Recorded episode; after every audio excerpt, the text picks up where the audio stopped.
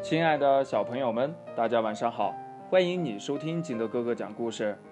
今天呢，金德哥哥给大家讲的故事叫《树爷爷》。话说呀，在一座城堡里，有一个美丽的花园，还有一位小公主。每天早上呢，小公主都会在鲜花的香气和小鸟的歌声中醒来。小鸟、蝴蝶早安，美丽的花儿早安。在花园里的角落里呀，有位树爷爷，他的年纪很大很大了，身上呢既没有了叶子，也没有了花朵，大家呀都不曾注意到他。他孤单的站在那里，唉。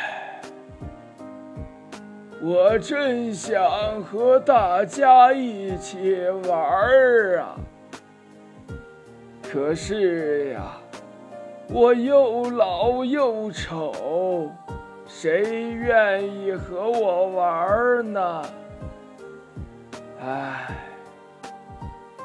这一天早上呀，大家站在喷泉旁边，欣赏着自己的倒影，金色的小鸟，红色的花儿。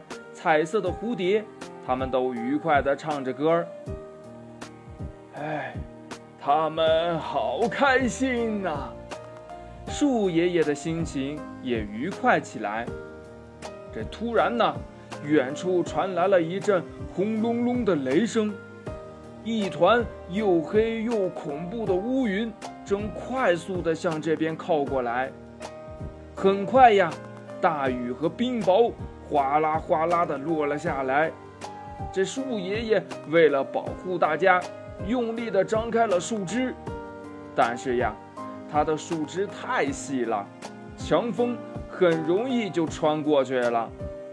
树爷爷焦急的看着天空，嘿，雷先生，拜托了，请你不要打雷呀！可是呢，雷先生继续轰隆轰隆的响着。唉，怎么办呀？我该怎样来保护花园呢？树爷爷皱起了眉头。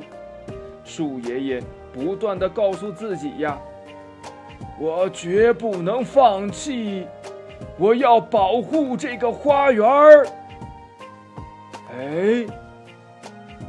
奇迹就这么发生了，在树爷爷身上呀，不断的冒出了一些新芽，新芽又马上变成了树叶。